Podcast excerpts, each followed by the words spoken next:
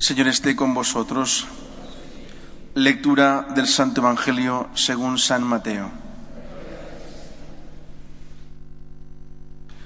En aquel tiempo dijo Jesús a sus discípulos, Vosotros sois la sal de la tierra, pero si la sal se vuelve sosa, ¿con qué la salarán?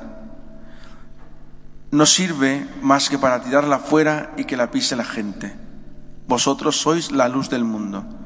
No se puede ocultar una ciudad puesta en lo alto de un monte.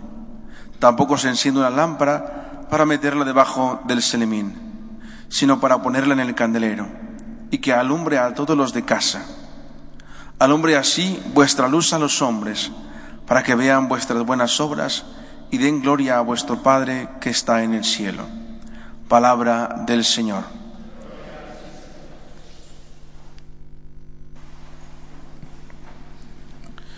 Como cristianos que somos, creo que estamos también incluidos en este eh, grupo de discípulos a los cuales Jesús nos llama también a ser sal y luz. Y no podemos sentirnos ajenos, no escucharlo y pretender o imaginar que se refiere solamente a sus discípulos o se refiere solamente a quienes eh, están o han asumido una labor de evangelización de manera directa. Cuando Jesús dice que hay que ser sal y luz para este mundo también, pues nos incluye a todos nosotros. Y claramente lo explica, la sal cuando pierde el sabor no sirve para nada, solamente sirve para ser pisada, echada afuera. Y creo que es común en la vida nuestra con el paso del tiempo he ido viendo en mi familia y también en gente cercana a mí, de cómo mucha gente eh, que yo veía que tenía una experiencia cristiana muy cercana, muy de la iglesia, con el paso del tiempo y sobre todo estos últimos años, poco a poco se han ido alejando. Van dejando su práctica eh, de devociones, van dejando su práctica religiosa y con facilidad justifican la no asistencia a la Eucaristía, con facilidad justifican la no participación en el sacramento de la reconciliación. Hay mucha gente que también incluso se siente, según ellos, mucho más tranquilos y mucho más en paz en la medida en la cual hablan directamente con Dios. cuando hablan con una persona semejante a ellos, pareciera que les inquieta más o no les aporta absolutamente nada desde su punto de vista. Sin embargo, cuando justificamos tanto y cuando nos relajamos tanto, al final nos estamos convirtiendo justamente como Jesús lo está diciendo. Nos convertimos en una sal sin sabor, insípida. Y sin darnos cuenta, poco a poco lo vamos dejando, lo vamos dejando. antes rezábamos con más frecuencia el rosario y ahora una vez a la semana o se pasa la semana y ni siquiera lo hacemos. Antes teníamos más espacio para dedicarle la Eucaristía. Hoy, pues también, quizá menos, ¿no?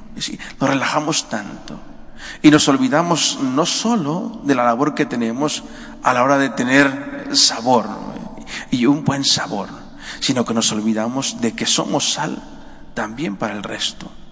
En la medida en la cual nosotros vivamos como buenos cristianos, asumiendo el compromiso y reconociendo nuestro deber de cristianos, también estamos siendo testimonio para los demás.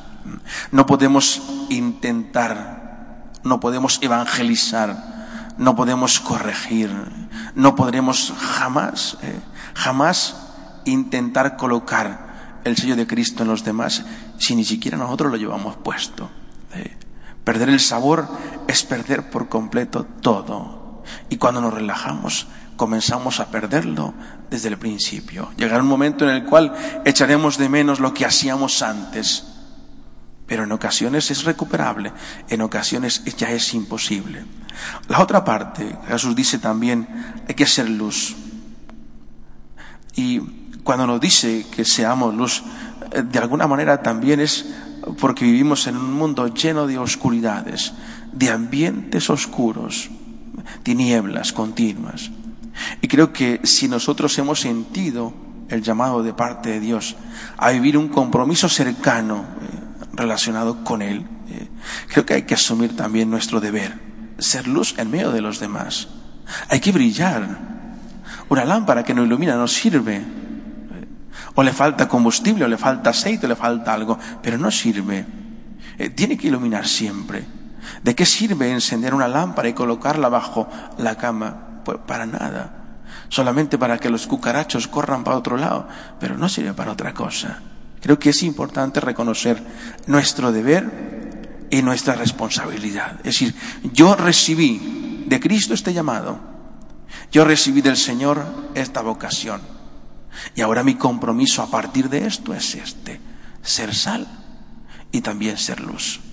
No puedo ni siquiera pretender decir o imaginar o creerlo, decir esto no me corresponde hoy a mí, eso lo hice ya, o eso lo haré más adelante. No, hay que hacerlo hoy. El Señor nos llama día a día, todos los días, a asumir nuestros compromisos, todos los días. Y todos los días tenemos que estar atentos, alertas y mucho menos relajarnos.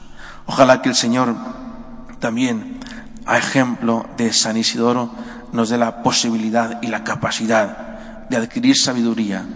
Recordar, hay que evangelizar, quizá no con palabras, pero con sabor y sobre todo iluminando. Que así sea.